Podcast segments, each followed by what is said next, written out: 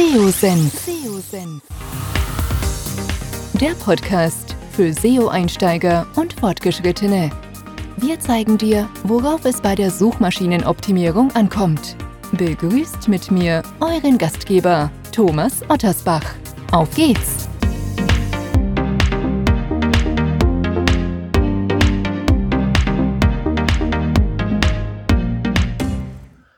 Ich darf euch recht herzlich zu einer weiteren Podcast-Episode willkommen heißen. Bevor es mit dem Podcast weitergeht, möchte ich dir unseren heutigen Podcast-Partner vorstellen.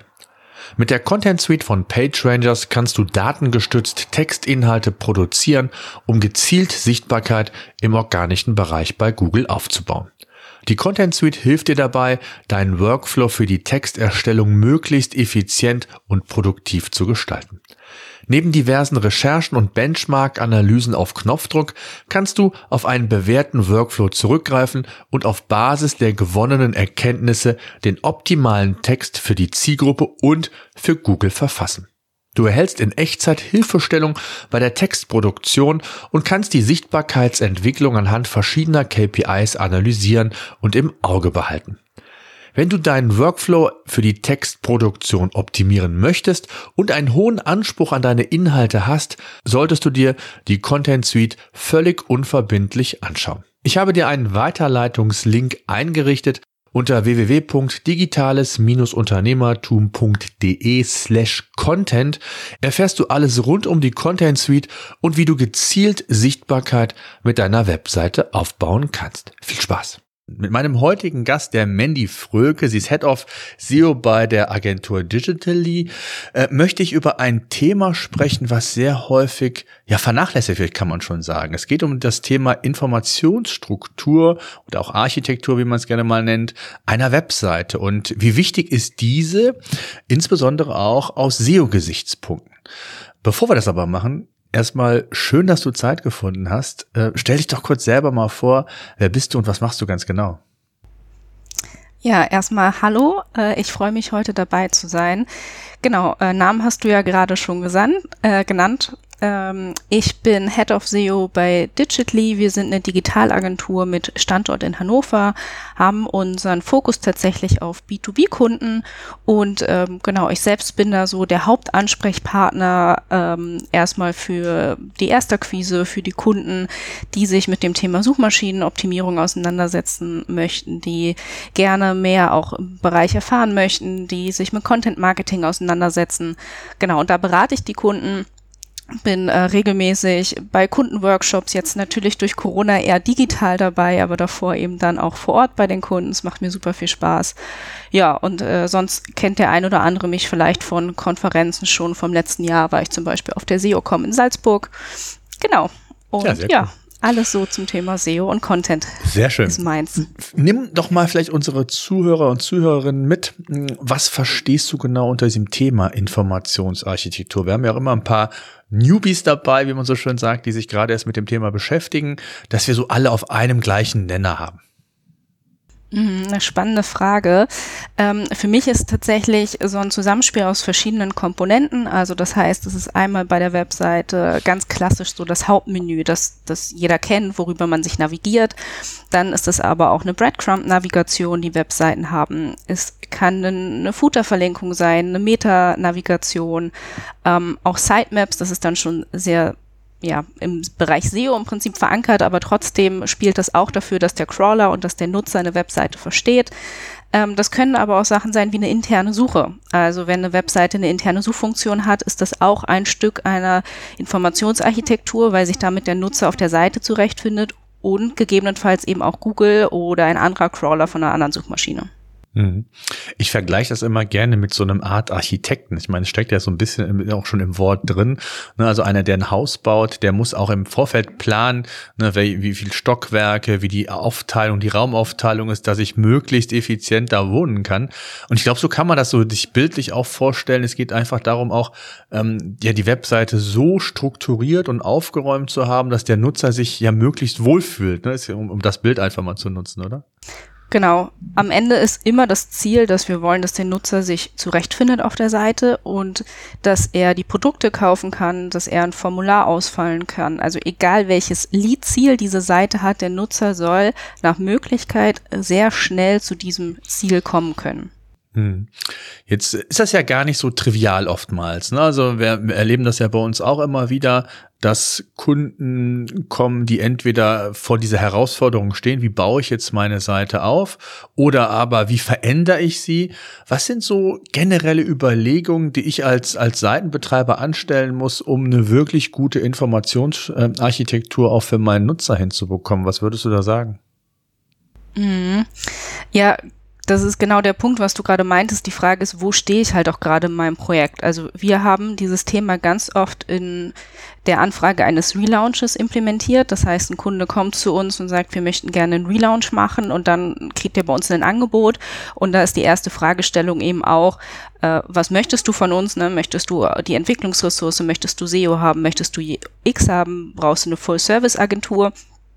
Und ähm, in dem Zuge dieser Angebotserstellung machen wir halt auch immer das Thema Informationsarchitektur auf und betrachten das halt auch aus der SEO-Perspektive. Das heißt, bei uns ist es eben so, dass wir dann sagen, ähm, dass verschiedene Abteilungen da drauf gucken müssen, weil meiner Meinung nach ähm, es einfach vernachlässigt wird. Ganz oft wird dann gesagt, wir haben eine Informationsarchitektur, wir möchten das Menü neu strukturieren, äh, UX macht das und die Entwicklung macht das und ähm, die Anforderungen kommen irgendwie aus dem Produktmanagement oder aus dem Marketing und SEO spielt dann gar keine Rolle dabei.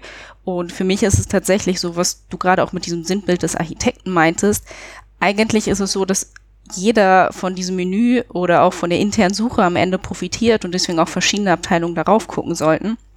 Und dass es daher eine sehr, sehr große Herausforderung ist, die auch eben wahnsinnig komplex ist. Und je größer meine Domain ist, je größer meine Webseite ist, desto komplexer wird auch dieses Thema, ähm, weil ich halt nicht nur fünf Seiten habe, sondern vielleicht habe ich fünf, zehn oder auch 200.000 oder auch eine Million Seiten, die ich irgendwie ähm, zusammenbringen muss.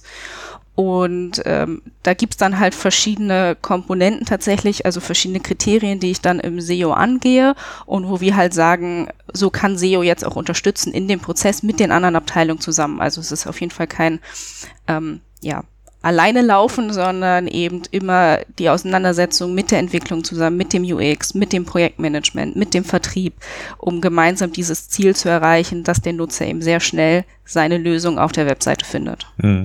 Das ist ja nicht umsonst auch so das Thema SEO, UX ist ja auch immer immer relevanter und spielt natürlich da auch mit einher. Aber was würdest du sagen, was sind so Maßnahmen, die ihr jetzt aus dem SEO-Blickwinkel ähm, euch anschaut und wo man gegebenenfalls optimieren kann? Ja, ich habe gehofft, dass du die Frage stellst, äh, weil ich gedacht habe, ist natürlich das, was jetzt auch für den Zuhörer am spannendsten ist. Äh, ich habe da einfach mal sechs Kriterien vorher vorbereitet, die wir gerne gemeinsam durchsprechen können. Genau, das erste wäre, was für mich da relevant ist, ist das Thema Keyword-Recherche und die Suchintention. Das ist ja irgendwie total naheliegend. Denn was ist so mein Haupt Doing, was ich natürlich im SEO mache, sind immer äh, Keyword-Recherchen.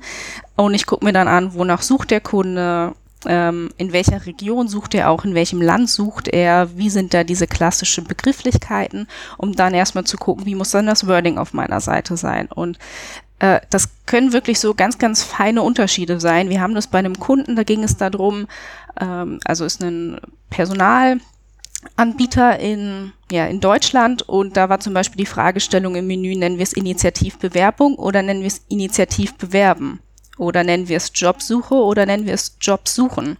Und da sind teilweise die Suchvolumina tatsächlich im vierstelligen Bereich unterschiedlich. Das heißt, das eine suchen dann 40.000 Leute und das andere suchen nur 1.000 Leute. Und dann ist die Entscheidung oder es ist eine gute Entscheidungshilfe, sich sowas mal anzuschauen und dann zu sagen, okay, was biete ich dann an? Und alleine nur durch so äh, kleine Nuancen in der Wortumstellung kann es halt dazu führen, dass deutlich mehr Nutzer die, diese Begrifflichkeit eben genauso auch eingeben in die Suche und dass es dann einen hohen positiven Impact für meine Seite hat. Mhm. Absolut. Vor allen Dingen ist es ja immer so, ich, ich nenne es immer gerne so, ein, so eine Art Themenmapping, ne, um zu gucken, was ist so, wie, wie, kriege ich eine sinnvolle Einordnung dieser Inhalte auf meine Seite hin, sei es in der, in der Menüstruktur, ähm, ne, gerade auch da spielt das ja eine extrem wichtige Rolle. Welche Keywords nehme ich oder welches Thema nehme ich und was ist für mich relevant? Und das ist, glaube ich, das, was du auch meintest, auch mit der Keyword-Recherche, sich erstmal einen Überblick zu verschaffen. Ähm, welche Themen gibt es? Wie kann ich die vielleicht bündeln, zu, sinnvoll auch zu einer, zu einem zu einer, zu einer Menüstruktur, die dann auch, ich sage jetzt mal von der Chronologie, von der Hierarchie dann letztendlich auch Sinn macht. Ne? Genau, richtig. Das wäre auch ein weiterer Punkt, den ich mitgebracht hatte, das Thema Themencluster und URL-Struktur. Es gehört genau da für mich auch mit rein, dass ich mir eben anschaue, wo kann ich meine Dienstleistungen, meine Produkte sinnvoll zuordnen, ich habe da ein gutes Beispiel von einem Kunden von uns, die sich zum Beispiel äh, das Thema Berufsunfähigkeit jetzt angenommen haben. Die sagen, wir möchten dazu eine Sichtbarkeit aufbauen. Und dann haben wir auch erstmal eine umfassende Themenrecherche gemacht und haben überlegt, wie kann es dann sein? Also machen wir zum Beispiel eine Hubpage oder machen wir Unterthemen? Wie viele Unterthemen benötigen wir dann? Wie clustern wir die? Clustern wir die eher nach Zielgruppen? Oder äh, clustern wir die nach den Einstiegen, also nach zum Beispiel den Problemen, die man hat bei einer BU, wenn man die abschließen möchte. Und dann haben wir dafür wirklich eine umfassende Keyword-Recherche gemacht, haben dann danach gesagt, okay, wir haben jetzt Potenziale in zehn verschiedenen Themen und haben dann eine Themenwelt aufgebaut. Und dann ist es halt dieser nächste Schritt zu sagen, okay, das ist jetzt eine Themenwelt, wir haben ja aber in Summe vielleicht 30, 40, 50 Themenwelten, wo können wir die dann im Menü sinnvoll verankern?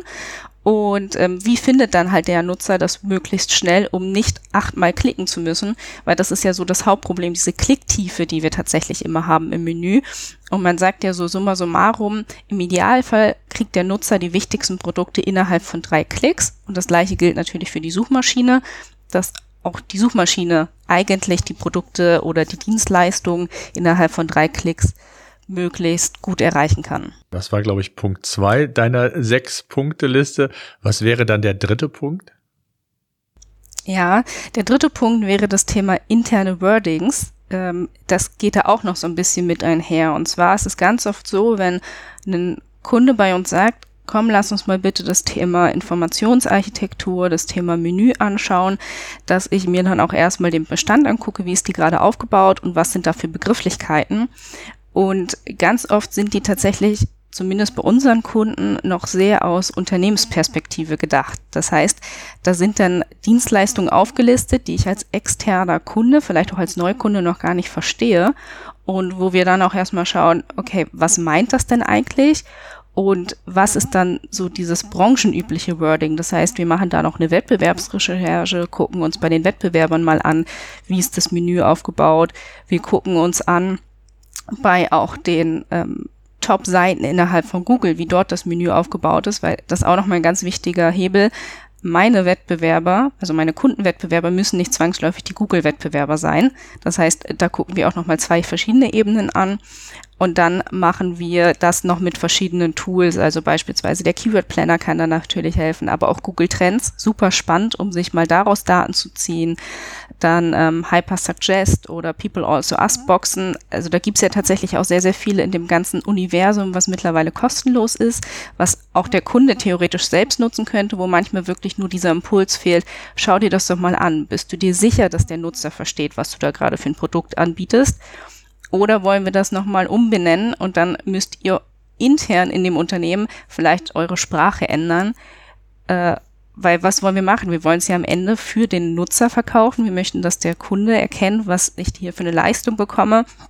Und dann kann ich das intern ganz, ganz fancy benannt haben, aber das hilft mir halt nicht wirklich weiter. Und deswegen ist da für mich ein wichtiger Punkt, kritisch hinterfragen, ob das aktuelle Wording wirklich das Richtige ist. Hm. Was würdest du denn empfehlen, gerade wenn wir bei dem Thema mal bleiben?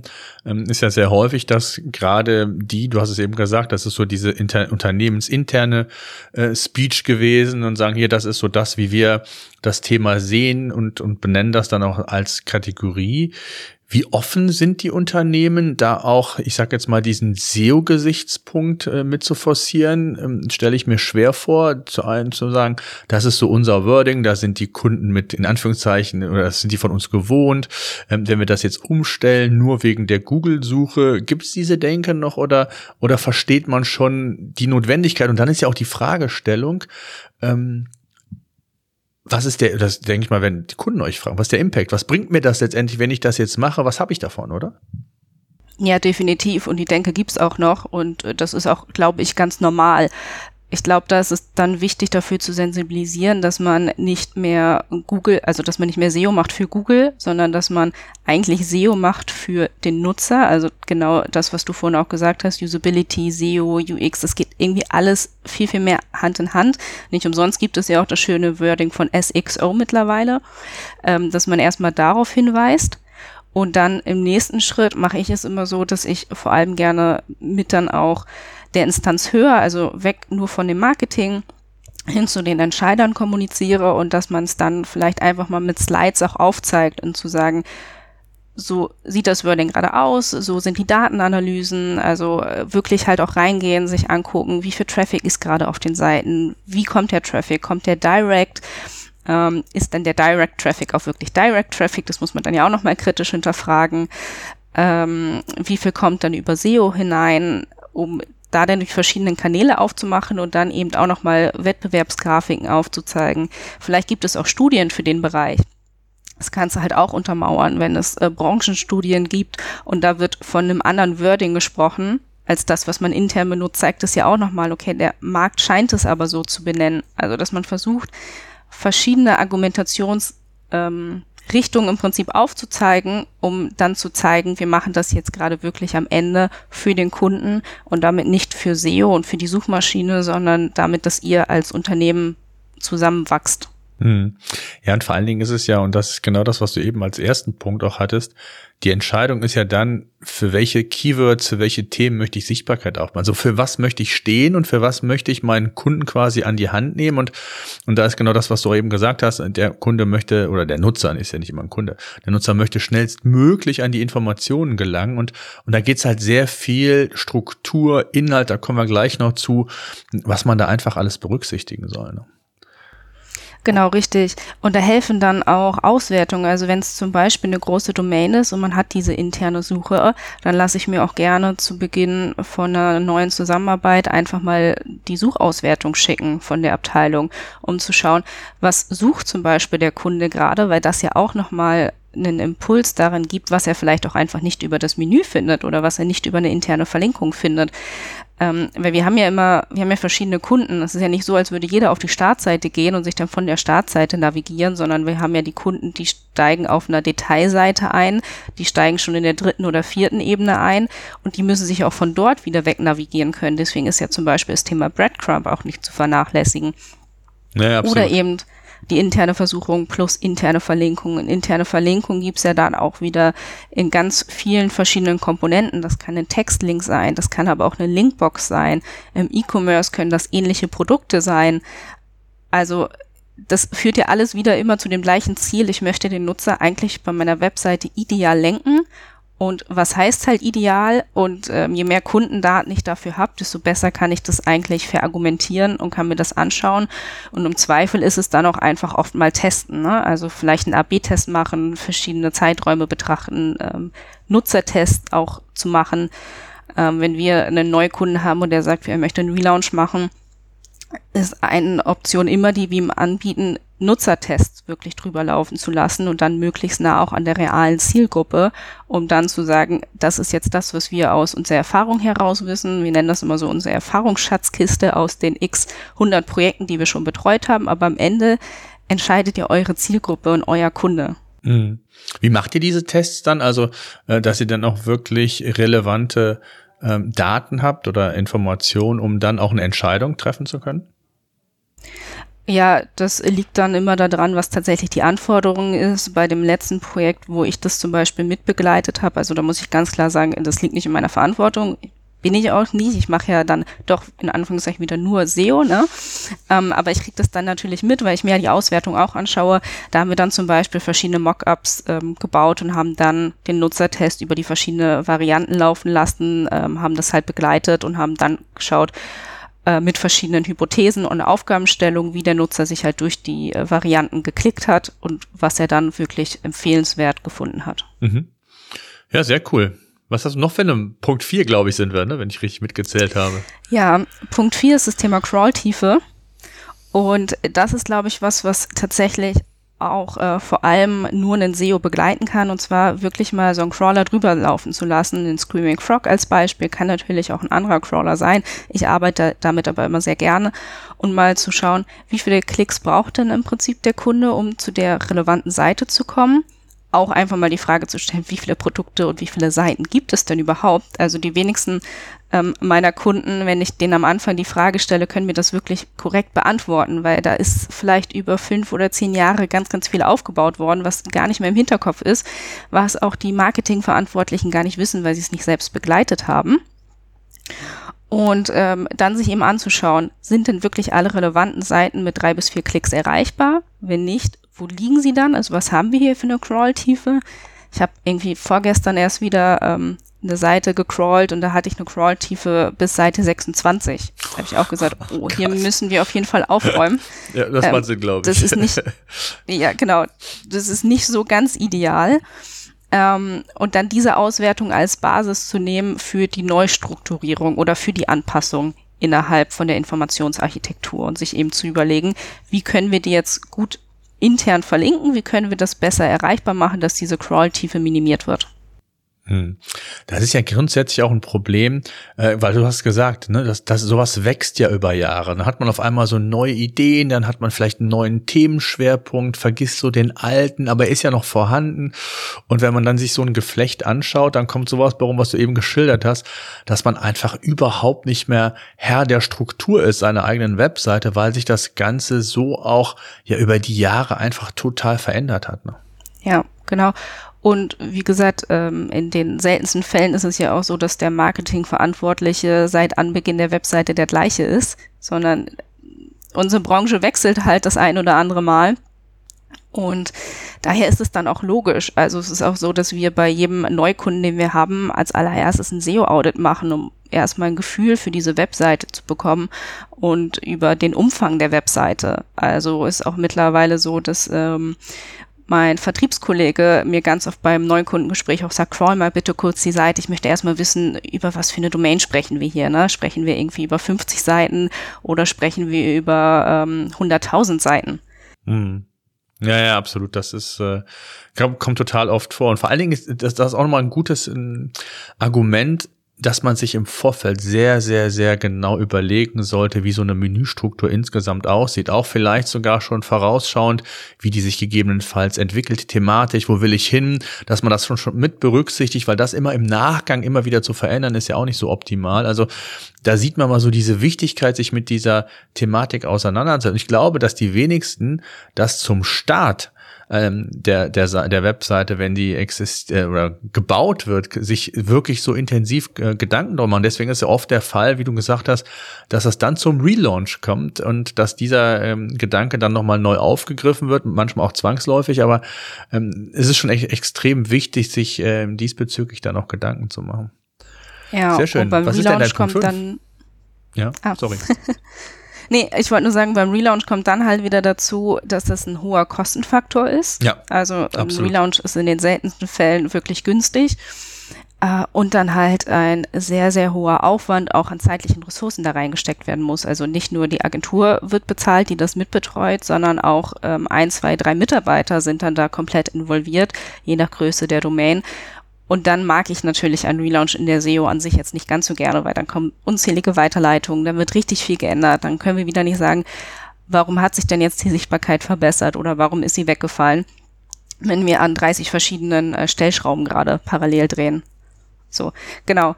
Und ja, grundsätzlich ist es natürlich so, ganz oft ist es, dass SEO irgendwann im Nachhinein angefangen wird und da muss man SEO so oben raufsetzen, wenn wir wieder bei diesem Haus sind und dann ist es irgendwie noch so die Dachterrasse auf einem richtig geilen Gebäude und dann wird's halt schwierig, weil wie läufst du halt zu dieser Dachterrasse hoch, ne? Irgendwie, da, da musst du ja. dir ja vorher was überlegen. Genau, und, und ganz oft, und, und dann will man vielleicht eine, in, in einer Etage eine Wand durchbrechen, die man vorher gebaut hat und so. Und, und das ist auch so dieser Aufwand, ne? Und, und der ist extrem. Und genau das, was du gesagt hast, das kriegen wir auch immer wieder mit wo die Leute sich dann im Nachgang Gedanken machen. Ich will jetzt nicht sagen, wenn das Kind in den Brunnen gefallen ist, aber wenn sie vielleicht nicht die Erfolge haben, die sie sich vielleicht vorgestellt haben und, und dann kommt eins zum anderen und heißt es vielleicht auch hier und da mal, ja, SEO ist für uns gar nicht so attraktiv, nicht so spannend und wir müssen aber und irgendwie im Marketingmix macht es ja schon Sinn, aber irgendwie will es nicht so richtig. Und das sind dann so natürlich dann die Ergebnisse, äh, wenn ich dann ein fertiges Haus habe, wo vielleicht die falschen Eingänge oder die falschen Wände gezogen worden sind. Ne? Ja, richtig. Und dann dauert es natürlich auch länger, wenn ich dann wieder Korrekturen vornehmen möchte. Und wenn ich jetzt sage, ich muss diese Seite optimieren oder ich muss nochmal komplett eine neue Themenwelt einziehen, weil ich da gar nicht drüber nachgedacht habe. Ähm, aber das kann auch funktionieren. Also ich habe da in der Praxis ein sehr schönes Beispiel mit einem von unseren Kunden gehabt. Die hatten tatsächlich die Thematik, die wollten mit Suchmaschinenoptimierung anfangen. Dann haben wir ein Audit gemacht und haben erstmal herausgefunden, dass diverse Dienstleistungen an ganz vielen Stellen in dem, in dem Menü verlinkt waren.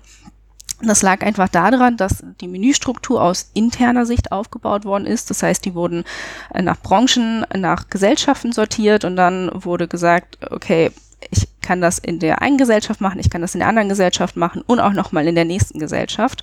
Und dann ist es auch noch für verschiedene Branchen innerhalb von meiner Zielgruppe relevant.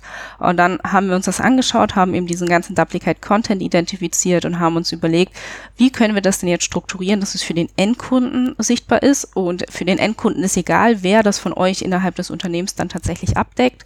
Und dann haben wir gesagt, dass ähm, es eben Sinn macht, einmal eine Liste mit allen Dienstleistungen aufzurufen und dann parallel einmal ein Branchenverzeichnis aufzurufen und haben dann dadurch die URL-Struktur komplett über den Haufen geworfen, haben alles weitergeleitet, ähm, haben ganz viel Duplicate Content minimiert und haben es jetzt so gemacht, dass man entweder sagen kann als Nutzer, ich weiß schon direkt, welche Dienstleistung ich brauche, direkt Einstieg über die Dienstleistung oder ich bin eine Branche, gehe über die Branchenseite und sehe dann, welche ganzen Dienstleistungen in dieser Branche bedient werden können.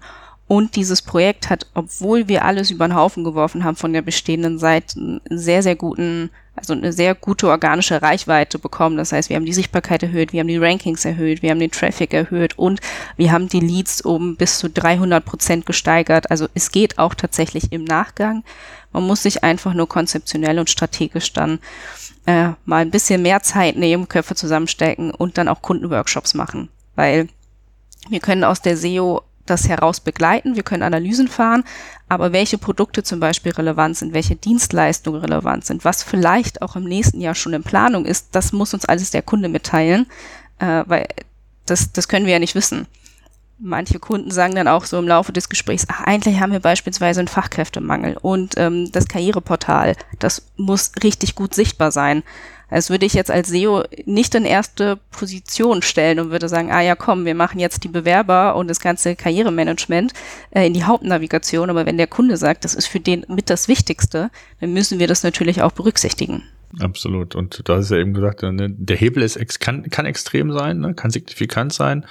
Ähm, und es macht durchaus Sinn. Und ich glaube, in den meisten Fällen würde ich sagen, es wird sowieso im Nachgang gemacht und, und dann muss man sich halt die, die Zeit geben, das zu korrigieren und, und davon zu profitieren. Das ist leider so ein bisschen anders als im SEA da ist, ich vergleiche es ja mit Sprint und Marathon, da habe ich den Output hinten raus direkt. Das ist leider bei uns im, im, im Bereich nicht so. Wenn es um organische Rankings geht, dann muss ich Geduld mitbringen und, und das muss ich halt, dieses Verständnis muss ich mitbringen und dann gilt es, das einfach konsequent umzusetzen. Ne?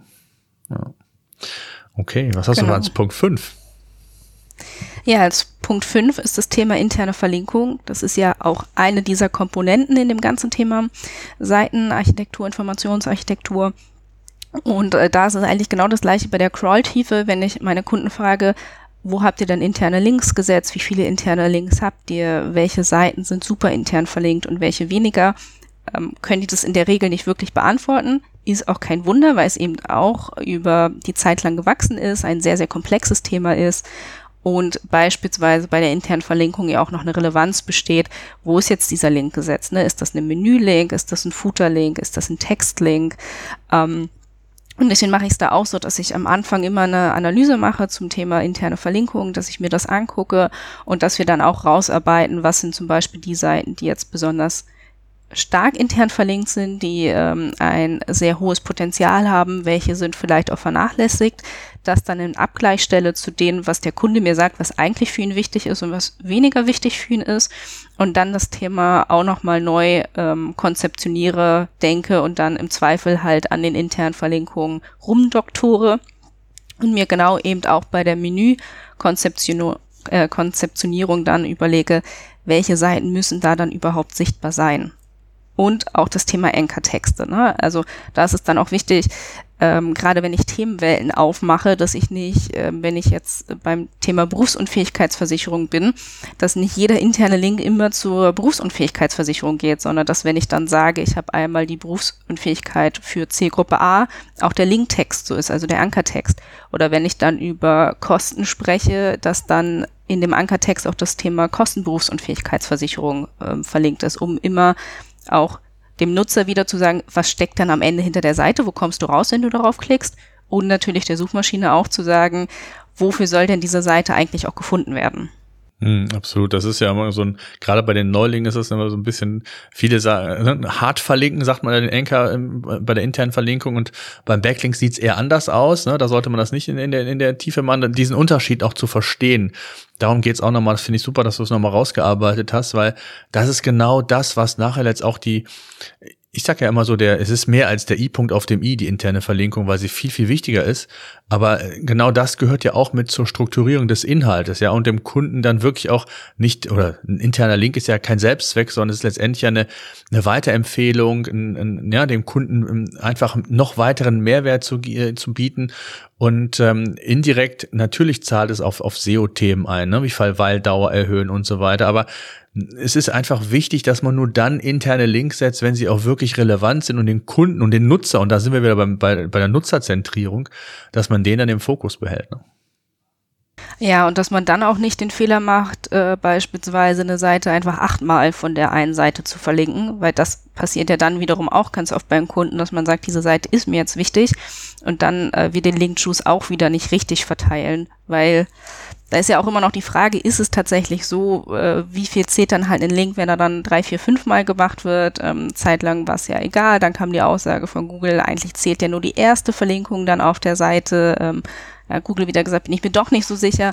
Auf jeden Fall äh, spielt es halt eine Rolle, weil es ist auf jeden Fall eine Link-Choose-Verteilung und ich kann jetzt auch nicht sagen, ich packe einfach auf jeder Seite 20 Links rauf, weil dann ähm, ist der auch wieder nicht ideal gesteuert und dann habe ich wieder eine schlechtere Verteilung und gebe vielleicht den Seiten, die eigentlich für mich wichtiger wären, weniger von diesem relevanten Link-Choose ab, wie die, die wichtig, also die nicht so wichtig sind.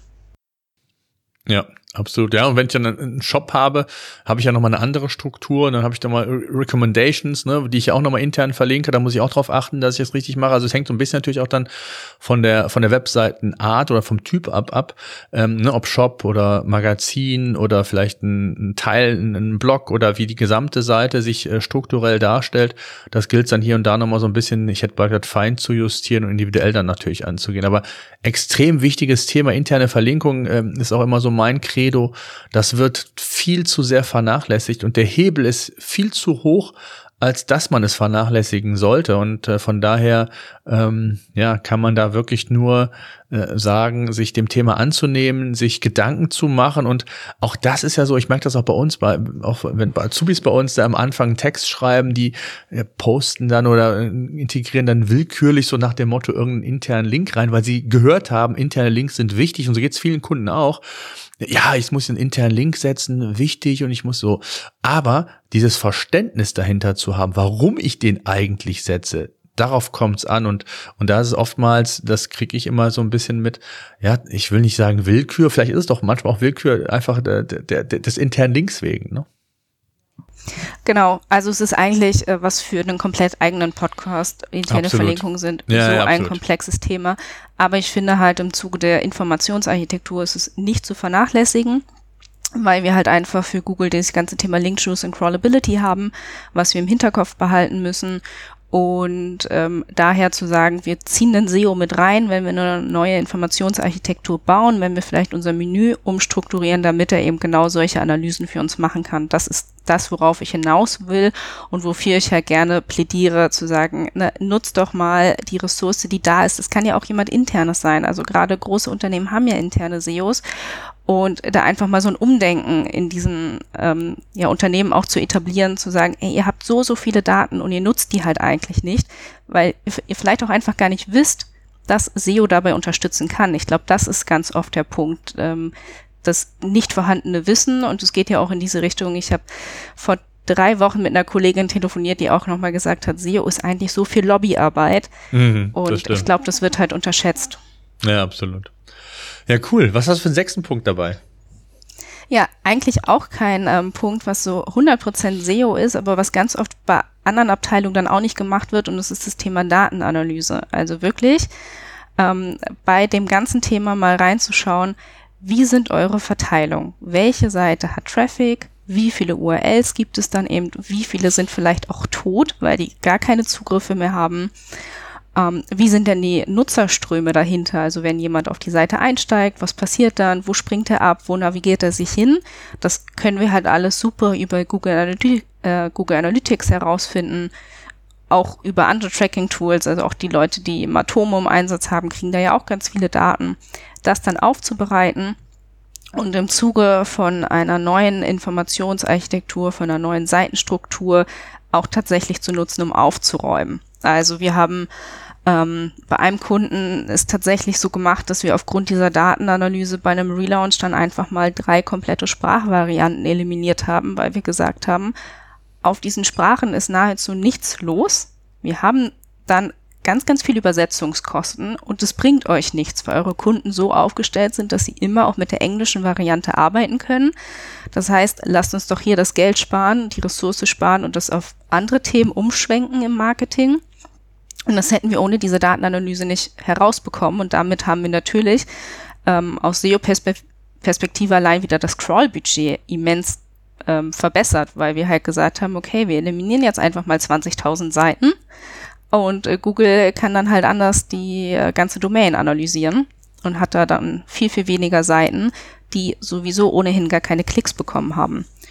Oder das kann auch bei einer nur deutschsprachigen Domain total sinnvoll sein, sich das einfach mal anzuschauen und dann festzustellen, okay, wir haben jetzt, ähm, ich nenne jetzt mal eine willkürliche Zahl von 10.000 Seiten und davon haben nur 10% richtig viel Traffic und alle anderen 90% ähm, vegetieren so dahin. Na, dann würde ich mir halt mhm. auch mal die Frage stellen, brauche ich die dann? Welche davon kann ich zusammenlegen? Ist auch wieder dieser Ansatz, was ist da historisch gewachsen? Vielleicht ja, habe ich schon. Detoxing. Ja, ja. Genau, vielleicht habe ja. ich halt schon 20, 30 ähm, alte Seiten zu einem Themenkomplex. Dann äh, Content einfach mal konsolidieren, zusammenfassen, dann äh, ist das alles aufgeräumter und dann ist es auch wieder leichter, ein Menü aufzubauen. Ne? Wenn ich mir dann die Frage stelle, welche Seiten möchte ich dann intern verlinken? Wo kann ich die dann intern verlinken? In welcher Ebene brauche ich die dann auch? Wie ist meine URL-Struktur? Wie ist das Themencluster dahinter? Wenn ich weniger Seiten habe, ist es in Summe leichter zu bewerten. Hm. Ja, ja, absolut. Ich kann mich an einen Kunden erinnern, da ging es ähm, als Google, ich weiß gar nicht, zwei, drei Jahre ist es, glaube ich, her, die, die Meta-Description von zwei auf vier Zeilen ähm, mal abgeändert hat und dann auf einmal die Frage, oh, jetzt muss ich für 20.000 Seiten die Meta-Description verändern und verlängern. Und ähm, ich kann mich noch gut daran erinnern, gesagt hat, ja, wenn du eine ABM-Maßnahme für einen Studenten brauchst, dann mach das. Ansonsten wäre ich da erstmal vorsichtig, erstmal abwarten. Das war das eine. Und das andere ist natürlich, ich bin immer ein Freund dann zu sagen, äh, es macht schon Sinn, nach dem Pareto-Prinzip vorzugehen. Also nimm dir nur die Seiten, die auch wirklich relevant für dich sind und lass die anderen einfach außen vor und, und, und geh die lieber mal an, das, was du gesagt hast, und mach irgendwann mal ein Detoxing, weil das, das wirkt manchmal nicht nur für einen selbst befreiend, sondern auch für Google befreiend. Also wie oft ist es schon so, dass man äh, Seiten quasi ähm, herausgenommen hat, gelöscht hat und, und dann auf einmal äh, ja ein Sichtbarkeitsschub hier und da auch kam. Ne? Also von daher, ähm, ja, ganz wichtiger Punkt, absolut. Ähm, ja, ich glaube, das größte ja, und bekannteste Beispiel ist da tatsächlich auch Urlaubsguru, die das ja irgendwann dann auch publik gemacht haben, gesagt haben, okay, was haben wir da gemacht? Das war ein super cooler Case. Ich weiß gar nicht mehr, ist das fünf Jahre her oder so, also schon eine sehr, sehr lange Zeit. Aber danach haben das ja ganz viele auch aufgenommen und haben sich das für ihre Seiten auch nochmal überlegt, weil es natürlich immer erstmal mit Angst verbunden ist, zu sagen, ich lösche jetzt mal x tausend Seiten. Hm, ja, absolut. Was sind denn so deine Erfahrungen oder dein Tipp? Ich meine, und das haben wir eben auch besprochen, im Laufe der Zeit verändert sich der Inhalt, die Ausrichtung und da ist ja so eine Art Content Audit oder Audit insgesamt ja auf jeden Fall ratsam. Ähm, jetzt hängt das natürlich immer so ein bisschen von der Geschwindigkeit des jeweiligen Unternehmens ab und wie intensiv sich die Ausrichtung vielleicht verändert, aber wie wichtig ist dieses Thema Audit, das Ganze auch mal zu hinterfragen regelmäßig? Passt mein Content noch? Ist der relevant? Äh, das, was du eben gesagt hast, kann ich vielleicht Inhalte zusammenfassen, weil ich mittlerweile andere Erkenntnisse habe oder auch Erkenntnisse darüber, welche der ähnlichen Artikel vielleicht die besseren hm, Performance-Werte haben oder Leistungswerte haben. Ähm, wie siehst du das Thema? Super wichtig. Also bei uns ist es so, ich habe es ja gerade schon gesagt, jeder Neukunde, den wir äh, bekommen, kriegt erstmal ein Audit. Anders funktioniert es nicht, anders kriege ich keinen Überblick über die Seite. Und bei unseren Bestandskunden auditieren wir auch regelmäßig tatsächlich, weil auch wir das gar nicht wissen. Also gerade bei meinen größeren Kunden ist es so, dass ich dann auch nicht nur einen Marketingverantwortlichen habe, sondern verschiedene Marketingverantwortliche und dann auch immer noch Produktmanager, Vertriebler, da spielen so viele Leute an der Website rum, dass die untereinander zum Teil gar nicht wissen, was da alles ähm, ja auch gelauncht wurde im letzten Jahr oder im letzten halben Jahr. Äh, vielleicht gibt's dann auch noch eine Presseabteilung. Genau, und deswegen auditieren wir da regelmäßig, um diesen Überblick zu haben ähm, und haben das auch bei unseren Bestandskunden automatisch eingestellt, ne, dass Crawler wie Write oder so da wöchentlich alle 14 Tage schon mal rübergehen und wir dann auch Meldungen bekommen, wenn jetzt immens viele Seiten neu im Index sind oder auch welche rausgenommen worden sind. Hm, das heißt, ähm, was ist so euer Tonus, den ihr empfehlen würdet? Also ähm, kann man das sagen überhaupt? Nee, das hängt tatsächlich von der Domaingröße ab. Also mhm. ähm, bei den Kunden, die ich habe, die dann bei über 200.000, 300.000 sind, habe ich tatsächlich einen wöchentlichen Crawl. Bei unseren kleinen Kunden ist es auch nur einmal im Monat, weil wir da auch einfach wissen, dass sich da jetzt nicht so immens viel verändert und das dann eher ein Sicherheitsaspekt ist. Mhm. Habt ihr Erfahrung, gerade wenn es jetzt darum geht, die Struktur, das Menü zu verändern, weil sich vielleicht auch Ausrichtung oder generell Themen verändern, wie gut oder weniger gut, also schädlich äh, das Abändern jeweils ist oder das Optimieren der, der des Menüs. Äh, habt ihr da Erfahrungen? Also äh, da muss man ja jetzt auch von verschiedenen Ebenen gucken. Also ich vergleiche das ganz gern mit so einem Supermarkt. Wenn ich in den Supermarkt reinlaufe, weiß ich genau, wo ist was positioniert. Ich kann zu meiner Mehlpackung laufen, ich weiß, wo mein Mais steht und pack das alles in Einkaufswagen. Und wenn dann ein Supermarkt einen Umbau gemacht hat, dann muss ich mich erstmal zurechtfinden, bin kurzzeitig verwirrt und äh, fühle mich dann nicht mehr ganz so wohl. Und genau das gleiche passiert ja auf der einen Seite mit unserem Bestandskunden, wenn ich jetzt eine Webseite verändere. Der muss dann erstmal gucken, wo findet er was? Äh, einen Neukunden zum Beispiel betrifft das gar nicht. Das heißt, es ist ja schon mal eine Dimension zu überlegen, wie viele Bestands- und wie viele Neukunden habe ich. Das heißt, das ist wieder eine unterschiedliche Ausrichtung. Bin ich ein ähm, ja, E-Commerce-Shop, bin ich, ne, also kaufen meine Kunden da vielleicht irgendwie ein Produkt alle zwei, drei Jahre, dann ist das weniger kritisch, als wenn ich eine Webseite habe, wo vielleicht Produktdatenblätter runtergeladen werden von auch Partnern, die dann doch monatlich auf meiner Seite kommen. So, das heißt, das ist so eine Ebene, ähm, die ich betrachte, weswegen man das nicht pauschalisieren kann. Und dann ist die andere Ebene tatsächlich auch, wie viel verändere ich? Also verändere ich jetzt einen Hauptmenüpunkt und ähm, das war's dann oder mache ich tatsächlich einen Relaunch und es wird alles einmal neu gedacht? Oder ändere ich beispielsweise auch nur die interne Suche? Also ne, auch das war ja eine, eine Ebene von der Informationsarchitektur. Das heißt, äh, finde ich relativ schwierig tatsächlich zu beantworten, weil das immer auf die Komplexität drauf ankommt. Aber was ich ja schon meinte, das kann sehr, sehr gut funktionieren, wie in dem einen Kundenbeispiel. Das habe ich auch bei anderen Kundenbeispiele, wo durch verschiedene Änderungen, die dann vielleicht auch ähm, sukzessive eingespielt worden sind und nicht alle knall auf Fall, wir eine sehr gute Sichtbarkeit aufbauen konnten tatsächlich. Also wo wir dann auch nicht dieses klassische, wir machen den Relaunch und erstmal knallt die Sichtbarkeit weg und ähm, der Traffic ist eingebrochen hatten, sondern es ist dann temporär stagniert, weil Google schon erstmal neu ähm, analysieren musste, aber dann ging es eben weiter nach oben. Mhm. Absolut, ja.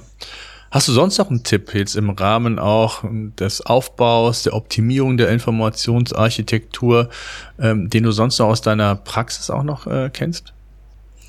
Ja, also da sind wir wieder bei dem Thema Fundament. Es ist tatsächlich viel Kommunikation. Das heißt, mein Tipp ist da, sprecht mit allen Beteiligten, also setzt euch gemeinsam hin mit der Technik, mit dem UX, ähm, mit dem Marketing, mit dem Vertrieb und zieht alle Komponenten und das ganze Wissen, was da ist, erstmal heraus und dann bündelt das und strukturiert das und bringt das in vielleicht kleineren Workshop rein, irgendwie in eine Visualisierung und nutzt eben den SEO, egal ob durch eine Agentur oder durch Inhouse, um bei Analysen zu unterstützen, um sei es eine Keyword-Recherche, sei es das interne Wording oder auch eine Wettbewerbsrecherche und überlegt euch eben ganz klar, was ist euer Ziel? Also welche Dienstleistungen sollen wie sichtbar sein, welche brauchen wir vielleicht auch nicht mehr und was können wir machen, damit der Kunde wirklich gut geführt wird auf der Seite. Hm. Ja, ich würde das ergänzen. Wir hatten einen Fall mal, ist äh, eigentlich trivial, dann irgendwie dann wieder doch nicht und das Ganze messbar machen. Ja, weil ansonsten mhm. kann ich ja nicht ähm, bewerten, ob das was gebracht hat. Also ob die Optimierungen für mich am Ende des Tages ja, funktioniert haben oder nicht. Das hört sich jetzt erstmal einfach an, aber wir hatten einen, der hat auch einen großen Relaunch gemacht, hatte sich angeblich da auch sehr viel um das Thema Informationsarchitektur, also Menüstruktur und so weiter Gedanken gemacht. Und als wir ihn dann fragten, ich glaube, ein paar Monate später, wie sich das Ganze denn entwickelt hat, sagt er, das wissen wir nicht. Ähm, wir haben es spürbar, würde ich sagen, es ist besser geworden und und das ist natürlich fatal, ne? wenn ich so viel Zeit investiere, so viel Geld auch und, und Ressource auch. Und wenn ich das dann nicht bewertbar machen kann, dann kann ich ja auch nicht optimieren im Laufe der Zeit. Also von daher glaube ich nochmal eigentlich ein trivialer Punkt, aber hier und da immer noch nicht so äh, bei allen durchgedrungen, wie das eigentlich sein sollte. Ne? Ja, und gerade da gibt es ja auch ganz viele Möglichkeiten, das wirklich ja, auch total. Allein schon die Search-Konsole, um, um, um, ein Tool mal zu nennen. Ne? Und wenn, ja. ich, wenn ich da eine Entwicklung von, von, Leistungsdaten her mir anschauen, analysieren kann, das ist schon mal ein wichtiger Punkt neben Analytics und was es dann sonst noch alles an Auswertungen gibt. Aber das ist so die, die Basics, die muss ich einfach haben und die muss ich in dem Zusammenhang natürlich auch verstehen. Ne? Richtig, und ähm, da habe ich so viele Beispiele auch im Kopf, wo man es halt so super in der Search-Konsole sieht. Ähm, wir haben jetzt gerade aktuell, das hatte ich auch irgendwie letzte Woche, glaube ich, bei LinkedIn gepostet, wo es darum ging, dass wir jetzt war ein Local SEO-Thema, aber spielt hier trotzdem irgendwie eine Rolle. Wir haben uns halt überlegt, welche Seiten brauchen wir einfach. Wir brauchen Standortseiten. Wir haben mhm. die gelauncht und sofort gingen die Klicks hoch, weil einfach die Nachfrage nach der Dienstleistung plus den Standort total hoch war und das hat uns ja. vorher gefehlt. Ja. Und dann über die Search-Konsole Screenshot machen, dann nochmal in Systrix reingehen, sich angucken, was hatten wir vorher für Rankings, was haben wir jetzt für Rankings und dann ähm, auch noch die Formulare zu tracken. Ne? Also auch vorher mal zu überlegen, was muss ich vielleicht noch für ein Tracking einrichten, um das dann ja. eben zu machen. Da gibt's ja, ja, ja dann äh, ganz, ganz viele verschiedene ähm, Tools, auch in Form von dann, also wenn man die UX-Begleitung hat bei dem Thema Informationsarchitektur, dass man sich mal anguckt, wie crawlt er dann, wo guckt er dann auch hin, ne? also dass man mit so Heatmaps arbeitet oder ähnliches, hilft dann ja auch schon. Absolut, ne, absolut. Ja, cool. Haben wir irgendwas vergessen in dem Zusammenhang, was noch wichtig ist, wo du sagst, da sollte man noch unbedingt drauf achten, das sollte man unbedingt berücksichtigen? Und da haben wir aus deiner Sicht soweit alles Wichtige erstmal thematisiert. Ja, ich glaube, wichtig ist tatsächlich noch, dass man ähm, weggeht von meiner Meinung nach möchte ich hin eher zu, was ist halt wirklich für den Nutzer relevant und sich dann mal zu überlegen, wie viele über uns Punkte müssen in so einem Menü drin stehen, so blöd es jetzt klingt. Ne? Also sind die da wichtig oder reicht vielleicht so ein Überpunkt über uns und alles andere ist dann zwei, drei Ebenen tiefer, weil da sowieso keiner mehr hinklickt. Ähm, in einem Impressum muss halt auch einfach nicht in einem Hauptmenü stehen. Das ist halt, das ist im Footer da, das, das reicht da auch. Und da diskutiere ich tatsächlich oft mit meinen Kunden wirklich zu dem, was sie selbst als wichtig empfinden, zu dem, was für den Kunden wichtig ist und wie man das dann gut steuern kann, wenn man jetzt ein Menü aufbaut und ja, genau, dann sind das so technische Sachen, wo man einfach mit der Entwicklung guckt. Ne? Das ist halt all das, was man sich vorher überlegt hat, auch in der Sitemap oder so mit unterstützt wird. Dann am Ende ist es ja so, wir machen es ja, damit Google die Seiten findet, die wir als wichtig erachten. Und wenn dann sowas wie eine Crawlability oder so nicht stimmt und der Crawler kann die Seiten gar nicht finden, weil die nicht intern verlinkt sind, weil die nicht im Index, also weil die auf No-Index stehen oder weil die ein falsches Canonical Tag haben, dann äh, kann ich den Content so schön machen, wie ich möchte, da passiert dann halt am Ende nichts mit. Mhm, absolut. Super. Ich danke dir sehr für deinen Input und ich glaube, es war mal ganz wichtig, nochmal auf dieses Thema hinzuweisen, weil das sehr oft, ich hätte mal gesagt, vernachlässigt wird oder gar nicht so im Fokus steht. Und wie wichtig es ist, wir hatten jetzt zuletzt auch noch einen Kunden, ähm, der kam dann und sagte, ja, ich habe mal irgend so ein Menü, habe einen neuen Blog, ein Magazin implementiert und ich war mir erst gar nicht so sicher, was ich da für Menüpunkte nehmen soll. Oder Kategorien sind ja dann im Blog oder im Magazin und die Fragestellung kommt häufiger, als man denkt. Und wenn es dann nur für einzelne Bereiche sind, ne, es gibt ja, das, das ist ja runterzubrechen, nicht nur auf die Menüstruktur, sondern das geht ja dann auch, wenn ich in Themencluster denke, ne, wie baue ich mir die Themencluster auf, welche, welche mh, hm, Punkte nehme ich da, die ich entsprechend intern verlinke und, und so weiter und so fort. Also ich glaube, es ist extrem wichtig, sich im Vorfeld Gedanken zu machen. Und äh, genau ja. wie du gesagt hast, nachher ist das schon viel, viel, viel aufwendiger. Man kann das korrigieren, aber die Zeit sollte man sich nehmen. Das ist immer so mein Credo. Genauso auch bevor ich einen guten Text erstelle, äh, dann reicht es halt eben nicht mehr heutzutage nur eine Keyword-Recherche umzusetzen, sondern ich muss den Suchintent prüfen. Ich muss gucken, gibt es vielleicht irgendwelche themennahe äh, Dinge, die ich vielleicht mit umsetzen kann, mich als so, so ein Content-Hub bauen kann. Und, und das sind so alles Überlegungen, die muss ich einfach heutzutage leisten, äh, wenn ich möglichst effizient und, und möglichst produktiv arbeiten will. Ne? Ja, und da spielen dann auch Aspekte wie Microsites nochmal mit rein oder Subdomains. Das haben wir heute auch gar nicht thematisiert, aber das gibt's ja dann auch. Also es ist ja nicht so, als würde der Crawler das dann trennen, wenn das auf der gleichen Domain ist. So und ähm, da habe ich dann auch wieder die Nutzerführung. Vielleicht habe ich dann sogar noch ein neues Layout auf meiner Subdomain und obwohl die Zielgruppe die gleiche ist. Also das ist hm. so komplex. Und ja, da muss man sich wirklich im Vorfeld überlegen, was möchte ich was äh, will ich mit dieser Webseite auch erreichen, äh, wie kann ich die gut strukturell aufbauen. Ja. Struktur ist super wichtig. Super, Mandy. Ich ja. danke dir sehr für deine Zeit. Ich hoffe, die Zuhörer konnten einiges mitnehmen. Bleibt alle gesund und bis die Tage. Danke. SEO-Senf. Der Podcast für SEO-Einsteiger und Fortgeschrittene. Wir zeigen dir, worauf es bei der Suchmaschinenoptimierung ankommt.